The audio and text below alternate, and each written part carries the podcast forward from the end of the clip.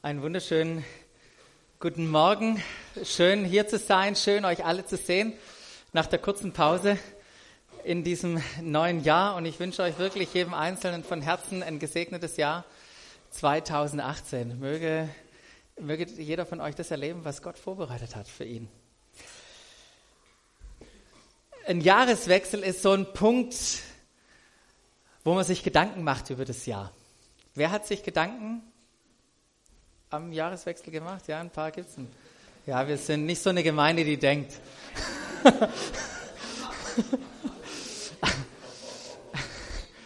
Und wer von euch hat sich Vorsätze genommen?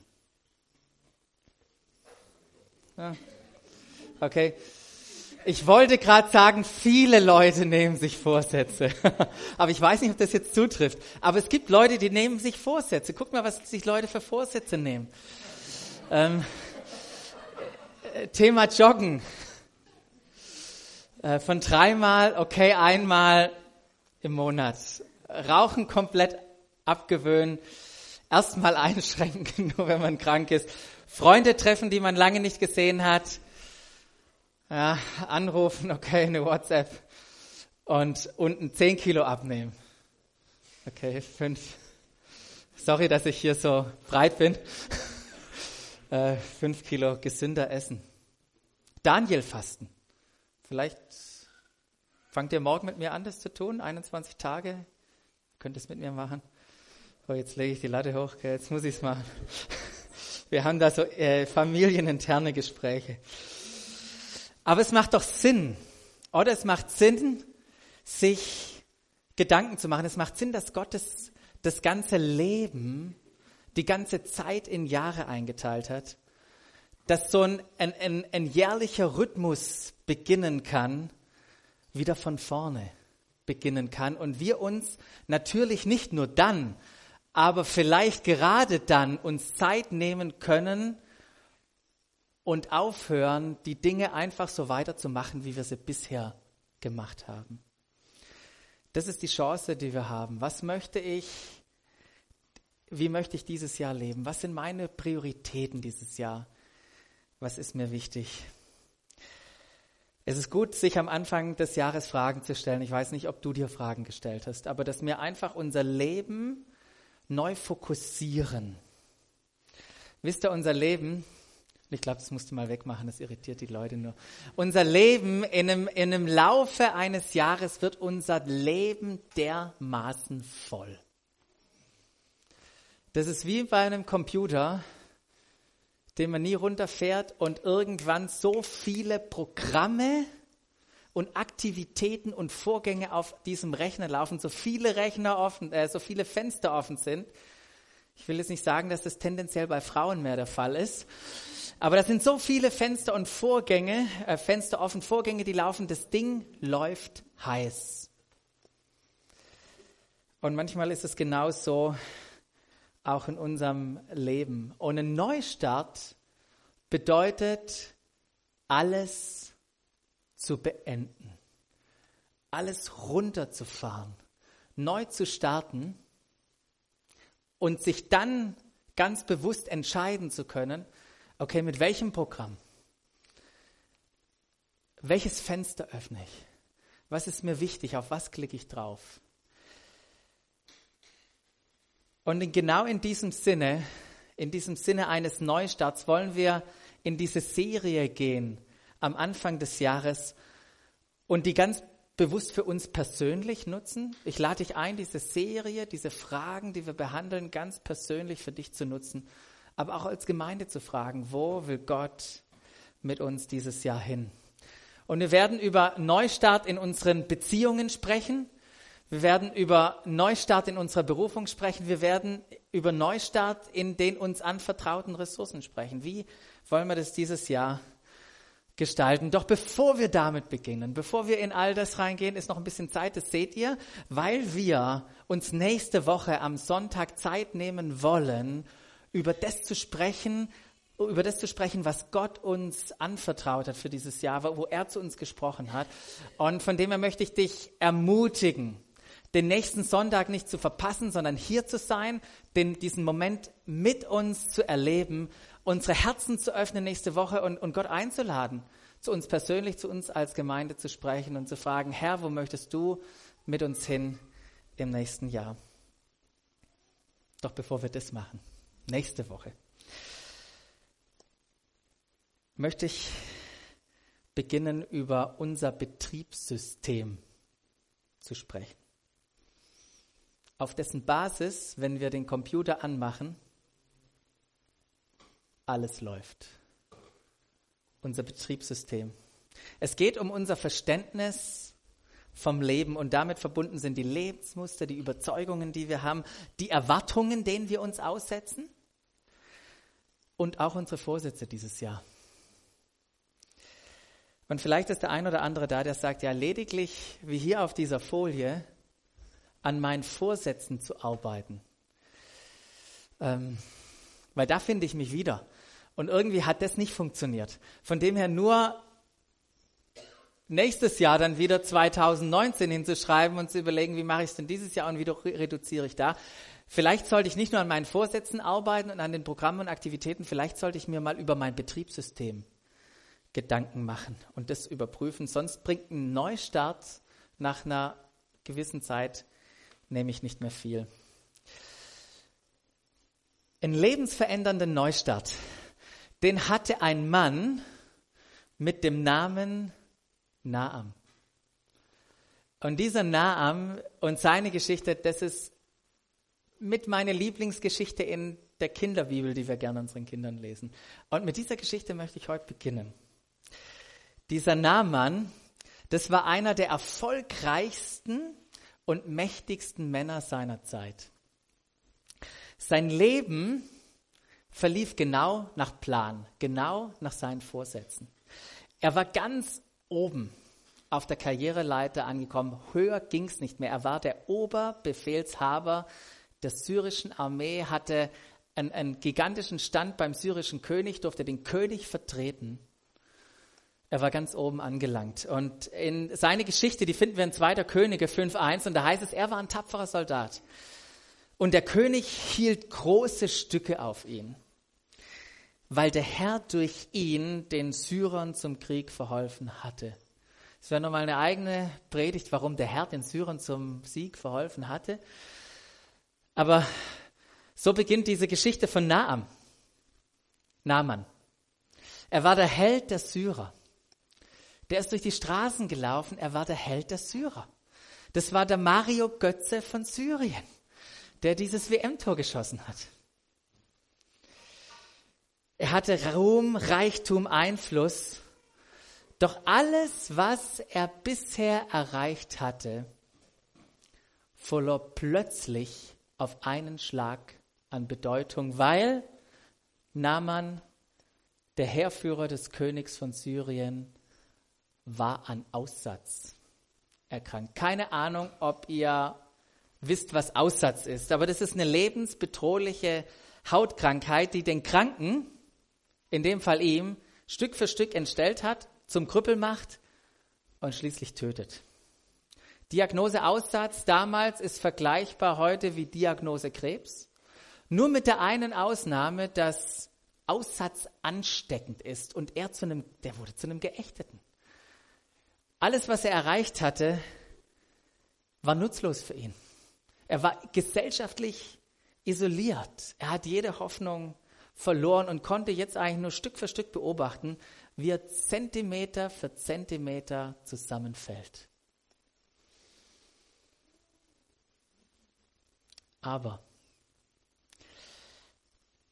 aber in seinem Haus, da befand sich ein junges Mädchen ein interessantes junges Mädchen. Ein junges Mädchen, das von syrischen Kriegsleuten bei einem Streifzug durch Israel, aus Israel geraubt worden war. Sie war die Dienerin bei seiner Frau geworden. Dieses unscheinbare Mädchen. Und jetzt hört an, was passiert. Einmal sagte dieses junge israelische Mädchen, 12, 13, 14 Jahren, zu ihrer Herrin, wenn mein Herr Der, der alles Leid über mein Volk gebracht hat, eine eigene Predigt für sich. Mit welcher Einstellung sie das tut. Wenn, wenn mein Herr doch zu dem Propheten gehen könnte, der in Samaria lebt, der würde ihn von seiner Krankheit heilen. Und voller Verzweiflung, und die war richtig groß, ergriff er diesen letzten Strohhalm. Doch anstatt direkt zum Propheten Elisa zu gehen, wisst ihr, wo er hingegangen ist? Er ist zu seinem König gegangen, zum syrischen König, und hat ihm vom Tipp des Mädchen erzählt und gesagt, hier, das hat dieses junge Mädchen gesagt, was sagst du dazu? Und was sagt der syrische König? Er sagt, geh doch hin. Geh doch hin, antwortete er. Und weißt du, was ich tun werde? Ich werde dir einen Brief an den König von Israel mitgeben. Naaman machte sich auf den Weg, er nahm sieben Zentner Silber, eineinhalb Zentner Gold und zehn Festgewänder mit. Und mit all diesen Sachen, müsst ihr euch mal vorstellen, was das für eine Ladung war. Mit all diesen Sachen macht er sich auf zum König von Israel, händigt ihm alles auf, übergibt den Brief, in dem stand, ich bitte dich, meinen Diener Naaman, freundlich aufzunehmen und von seinem Aussatz zu heilen. Da stand er, übergeben, Brief ausgehändigt und jetzt mit der Erwartung, dass der König dem Propheten befehlen wird, ihn zu heilen. Aufgrund dessen, was er für ein toller Typ war, dass er sogar ein Empfehlungsschreiben hatte, aufgrund der Geschenke, die er mitgebracht hatte, dachte er, jetzt wird die Tür zur Heilung, ist die ganz weit aufgestoßen. Jetzt bin ich nicht mehr weit entfernt von, von dem, dass ich gesund werde. Das dachte er. Doch es kam völlig anders, als er dachte. Wir lesen weiter, als der König den Brief gelesen hat. Wisst ihr, was er gemacht hat? Der hat seine Kleider zerrissen und hat gesagt, ich bin doch nicht Gott. Er allein hat Macht über Tod und Leben. Der König von Syrien, der verlangt von mir, jemanden von seinem Aussatz zu, zu, äh, zu heilen. Sag mal, merkt ihr das hier nicht, was hier läuft? Der versucht doch nur einen Krieg anzuzetteln mit mir.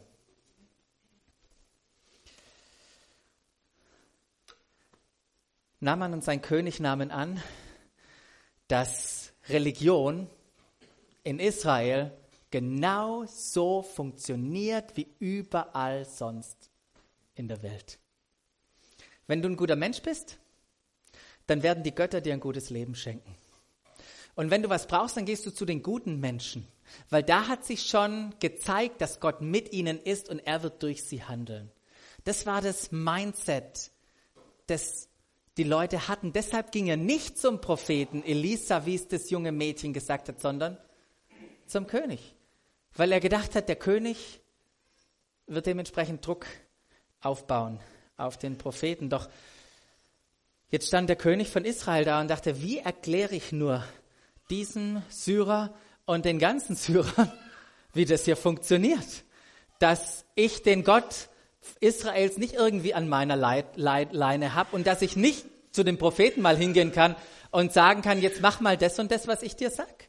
Wie erkläre ich das? Gott kann man nicht manipulieren und bestechen. Leistung, Geld und Macht können nicht töten und sie können auch nicht lebendig machen.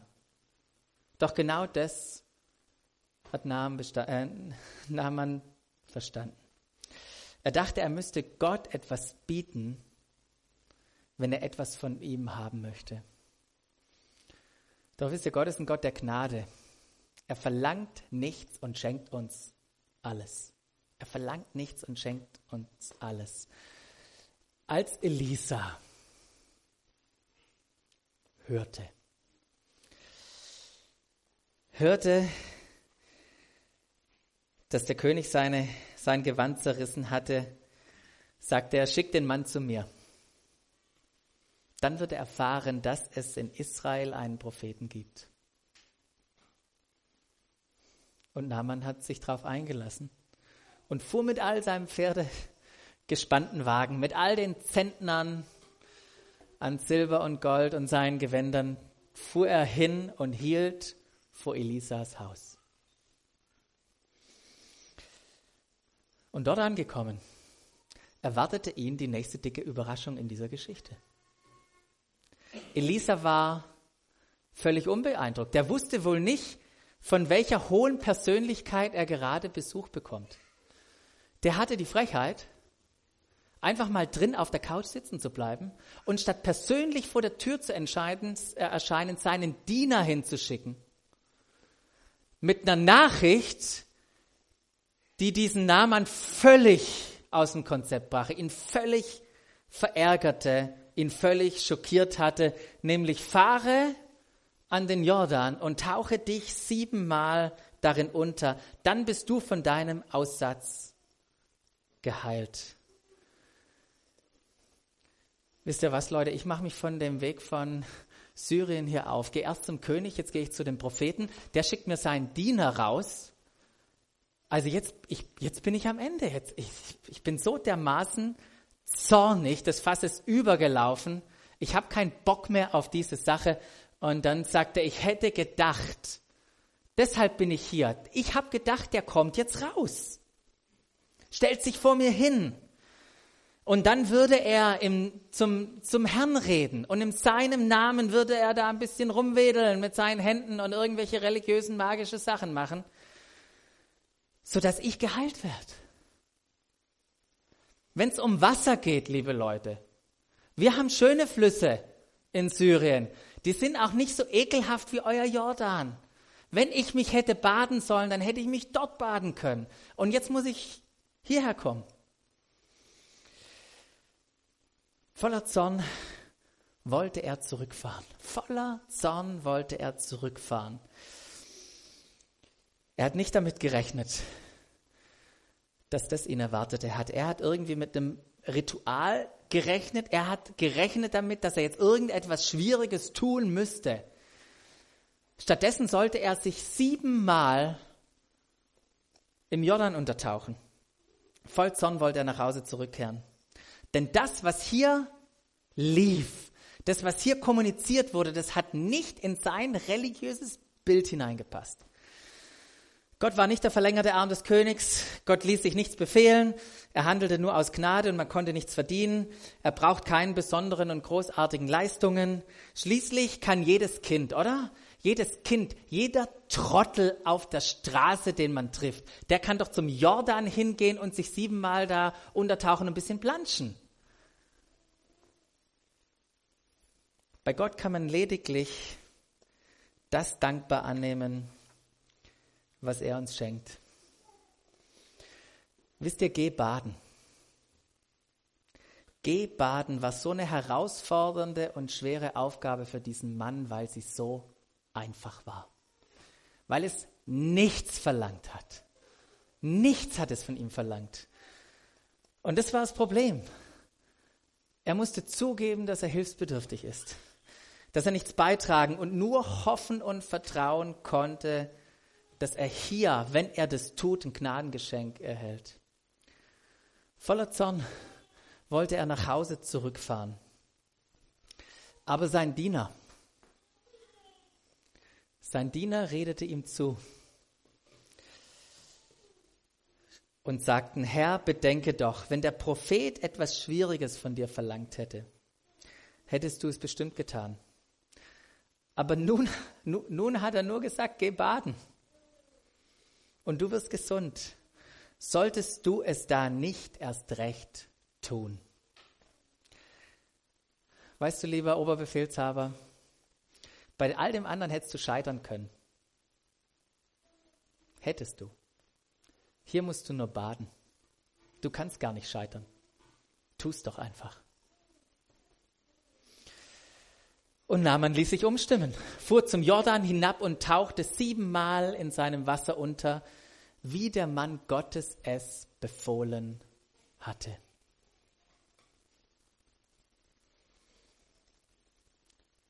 Und was glaubt ihr, was passiert ist? Da heißt es, da wurde, er kennt die Geschichte vielleicht, und da heißt es, da wurde er völlig gesund und seine Haut wurde wieder so rein wie die eines Kindes. Ich habe einen Rasierer zu Weihnachten bekommen und dann haben meine Kinder haben mir über die Wange gestreichelt und gesagt, wie ein Babypopo. so war seine Haut. Wow, was für ein Geschenk. Naaman konnte nur vertrauen und sich beschenken lassen, er konnte nichts dafür tun. Und mit seinem ganzen Gefolge kehrte er zu Elisa zurück, trat vor ihn hin und sagte, jetzt weiß ich, jetzt weiß ich's.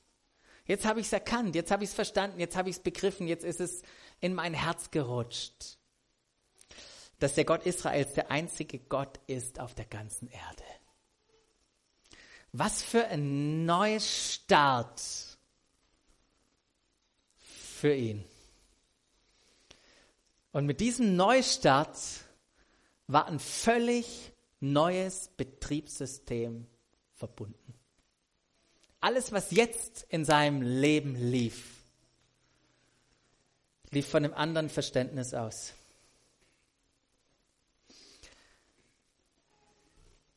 Neunhundert Jahre nach dieser Geschichte kam Jesus in seine Heimatstadt nach Nazareth. Und am Sabbat ging er in die Synagoge. Und man gab ihm die Schriftrolle zum Vorlesen. Und er öffnete die Schriftrolle. Und er ließ die Schriftrolle vor aus Jesaja 61 und sprach, der Geist des Herrn ruht auf mir, denn er hat mich gesalbt. Er hat mich gesandt mit dem Auftrag, den Armen gute Botschaft zu bringen, den Gefangenen zu verkündigen, dass sie frei sein sollten und den Blinden, dass sie sehen werden den Unterdrückten die Freiheit zu bringen und ein Ja der Gnade des Herrn auszurufen. Machte die Schriftrolle zusammen, setzte sich hin und als alle Augen auf ihn gerichtet war,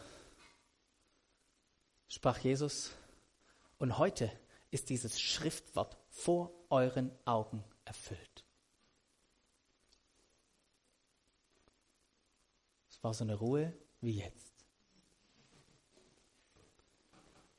Und im Reflektieren über seine Worte haben sie mit eingestimmt. Wow, das ist Gottes Gnade. Das stimmen wir mit überein. Und allmählich, als sie merkten, wer diese Worte gesprochen hatte, sagten sie, warte mal, bist du nicht der Sohn des Josefs? Und sie fingen an, mit Jesus zu diskutieren und Jesus wusste genau, wo die Diskussion hingeht.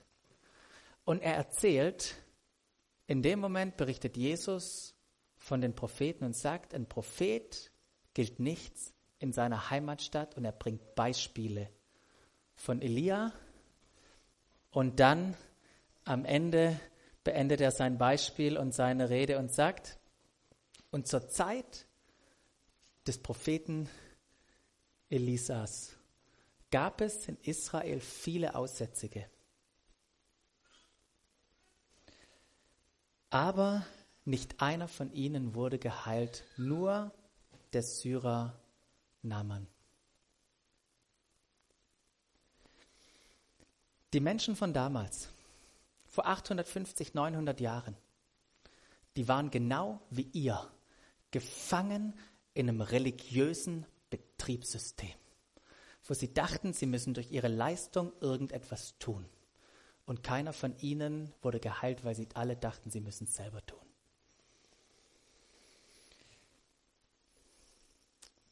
Und wisst ihr was? Wie die Menschen damals bei Jesus und davor, wie die Menschen heute, wir leben alle in dieser Welt, das uns ein Betriebssystem aufzwingen möchte.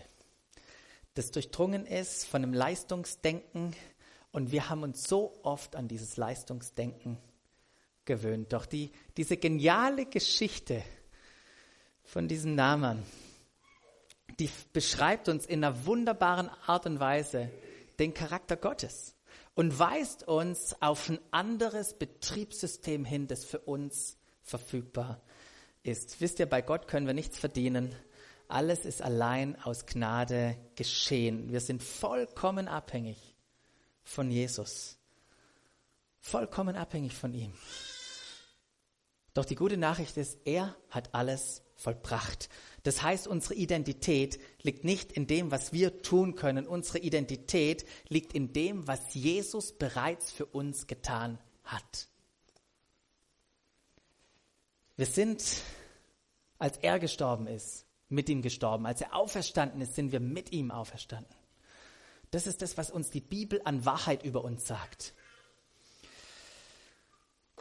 Wisst ihr, in seiner großen Barmherzigkeit, so schreibt es Petrus mal, in seiner großen Barmherzigkeit, und Petrus meint hier nicht irgendwie Mitleid.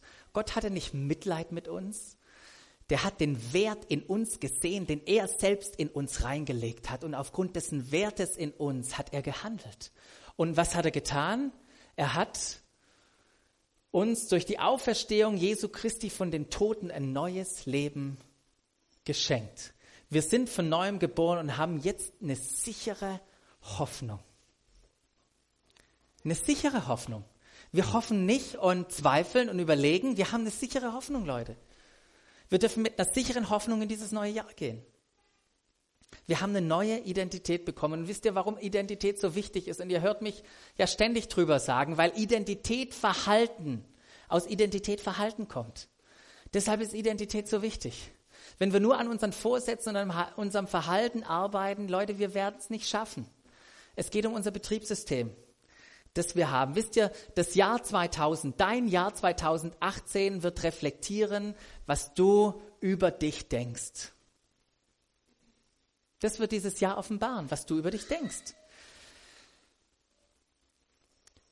Seit ein paar Wochen beglückt uns das britische Königshaus ja wieder mit ein paar hübschen Bildern. Prince Harry. Und von welchem Netflix-Serie war die Dame? The Crown? Nee. Wie ich. Megan, Megan heißt sie, ich muss mir das hier aufschreiben. Ihre Identität bestimmt ihr Verhalten. Ihre Identität bestimmt ihr Verhalten. Wie sie sich verhalten, hat den Ursprung darin, dass Harry als Prinz geboren wurde, mit einem bestimmten Betriebssystem. Er konnte sich weder verdienen, Prinz zu sein, noch irgendwie durch seine Leistung aneignen. Konnte er nicht. Doch wisst ihr, was der Zuspruch von seiner Oma? Die hat ihm bestimmt das aufgesagt. Prinz Harry. Prinz Harry, komm auf meinen Schoß, mein kleiner Prinz. Das hat was mit ihm gemacht. Die Worte seiner Oma, die hatten schöpferische, gestalterische Kraft in seinem Leben. Wisst ihr, in den Aussagen, die Gott über unser Sein macht, steckt auch die Kraft, dass dein Leben umgekrempelt wird. Der christliche Glaube, das ist kein, ist kein Programm zur Selbstverbesserung. Ist kein Programm zur Selbstverbesserung. Wir müssen unseren Idealzustand in Jesus entdecken und dann in diese neue Identität hineinwachsen. Das ist, was wir tun dürfen. Und der Schlüssel dafür, und darüber habe ich auch schon öfters mal was gesagt, der Schlüssel dafür ist sich in dem Spiegel anzuschauen. Und denkt, was? In den Spiegel anzuschauen? Ist das der Schlüssel? Aber das ist das, was Paulus sagt in 2. Korinther 3,18. Da schreibt er, wir alle aber, indem wir mit unverhülltem Gesicht, das ist das, was Jesus ermöglicht hat, wir können mit unverhülltem Gesicht die Herrlichkeit des Herrn wie in einem Spiegel anschauen, werden in dieses selbe Bild verwandelt von Herrlichkeit zu Herrlichkeit, die es vom Geist des Herrn, wie es vom Geist des Herrn gewirkt hat. Hebräerbrief ist ein genialer Brief. Ganz am Anfang im Hebräerbrief, da lesen wir, dass Jesus das vollkommene Abbild von Gottes Herrlichkeit ist. Wenn wir Gottes Herrlichkeit anschauen, wisst ihr, was wir betrachten? Wir betrachten Jesus. Und indem wir Jesus anschauen, das ist das, was Paulus sagt, indem wir ihn anschauen, schauen wir in einen Spiegel. Wir sehen ihn und wir sehen gleichzeitig auch uns. Wisst ihr, kein Spiegel auf dieser Welt zeigt uns etwas, was wir gar nicht sind, aber sein könnten. Ein Spiegel ist sowas von ehrlich. Jeden Morgen in deinem Leben. Und wenn wir Jesus anschauen, und das ist, was uns Paulus ermutigt, ihn anzuschauen und in ihm, in diesem Spiegelbild, in Jesus uns selbst zu entdecken. Der Spiegel zeigt immer nur das, was wir tatsächlich sind. Jesus ist nicht nur unser Vorbild. Starte nicht nur das Jahr und frag, was würde denn Jesus dieses Jahr tun? Ich fordere dich heraus, dich mit ihm zu identifizieren. Lasst uns dieses Jahr aus dem Bewusstsein unserer Identität leben und es sie nicht mehr vergessen. Diese Identität nicht mehr vergessen. Wir hatten, hatten gestern haben wir uns getroffen, haben über die ganzen Predigtserien gesprochen und die geplant, die wir dieses Jahr machen wollen. Und Leute, ich kann euch sagen, wir werden richtig viel, wie auch sonst, über Jesus sprechen. Doch ich möchte euch sagen, hört euch diese Botschaft nicht nur einfach an, sondern beschäftigt euch selber mit ihm und tut es dann auch. Tut es auch, was ihr entdeckt, was ihr seht an ihm, handelt danach. Wisst ihr, andernfalls ist es so, wie es, Jakobus beschreibt in seinem Brief. Da heißt es, denn wer sich Gottes Botschaft zwar anhört, aber nicht danach handelt, gleicht jemand, der sein Gesicht im Spiegel betrachtet. Und der, nachdem er es betrachtet hat, weggeht und sofort wieder vergisst, wie er ausgesehen hat. Und das ist mein Gebet für jeden Einzelnen von euch und für mich, dass wir nicht vergessen, was wir gesehen haben. Denn wenn wir nicht wissen, wer wir sind, so wie es hier der, der Jakobus schreibt, dann können wir auch nicht leben, wie es uns ermöglicht ist. Wisst ihr, auch in diesem Jahr werden Herausforderungen auf dich warten. Ist doch eine tolle Nachricht am Anfang des Jahres. Es werden Herausforderungen kommen. Manche werden einen Job suchen. oder eine Wohnung oder ein Haus. Ihr werdet in Konflikte geraten. Es werden Dinge passieren, Herausforderungen werden auf jeden einzelnen von uns warten. Garantiert, garantiert. Es wird Hindernisse geben, es wird Ablenkungen, die werden kommen, es werden sich Fenster versuchen zu öffnen. Passiert auch manchmal, wenn man im Internet ist, öffnen sich einfach Fenster, die uns ablenken wollen. Das wird alles passieren. Doch wisst ihr was? Es gibt eine sichere Hoffnung. Das hat Petrus gesagt. Wir haben eine sichere Hoffnung. Die ist nicht in uns begründet, nicht in unserer Leistung begründet, nicht das, was wir tun können, darin begründet, sondern sie ist begründet in dem, was Gott tun kann. Und wir dürfen ihm vertrauen, dass er das Gleiche tut in unserem Leben wie bei Naaman wie bei ihm. Und auch bei zahlreichen Menschen, wo er es schon vorher getan hat. Wisst ihr, wir sind von einer großen Schar von Zeugen umgeben. Ist das nicht genial?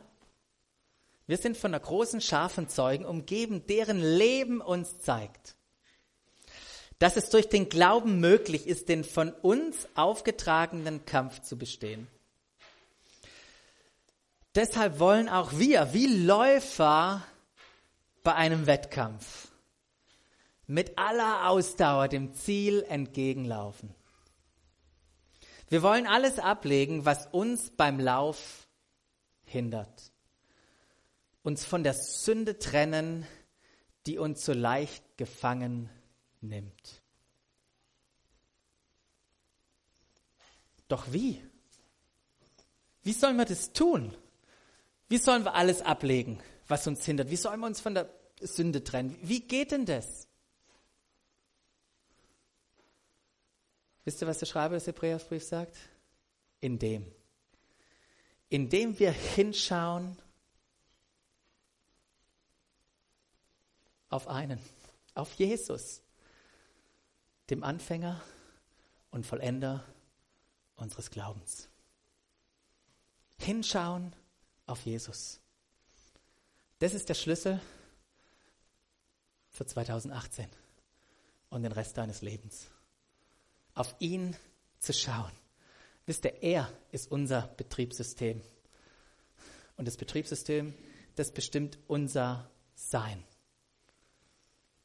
Apple oder Windows oder wie auch immer. Und ich wollte jetzt nicht mehr drüber sagen. Unser Leben mit diesem Betriebssystem Gottes, das verändert unseren Blick auf das Leben. Es verändert unser Denken, unser Reden, unser Handeln. Und die Frage ist, wenn du jetzt neu in dieses Jahr gestartet bist, und Markus, vielen Dank, dass ihr nach vorne kommt. Die Frage, wenn du in dieses Jahr neu gestartet bist, mit welchem Betriebssystem bist du gestartet? Mit welchem Denken? Mit welchem Verständnis? Und vielleicht können wir uns Zeit nehmen, während die hier ein bisschen musikalisch, instrumental spielen, uns einfach Gedanken zu machen. Ich bin neu gestartet in dieses Jahr. Nicht mit welchem Vorsatz, nicht mit welchem Ziel, sondern mit welchem Denken, mit welchem Verständnis, mit welchem Betriebssystem.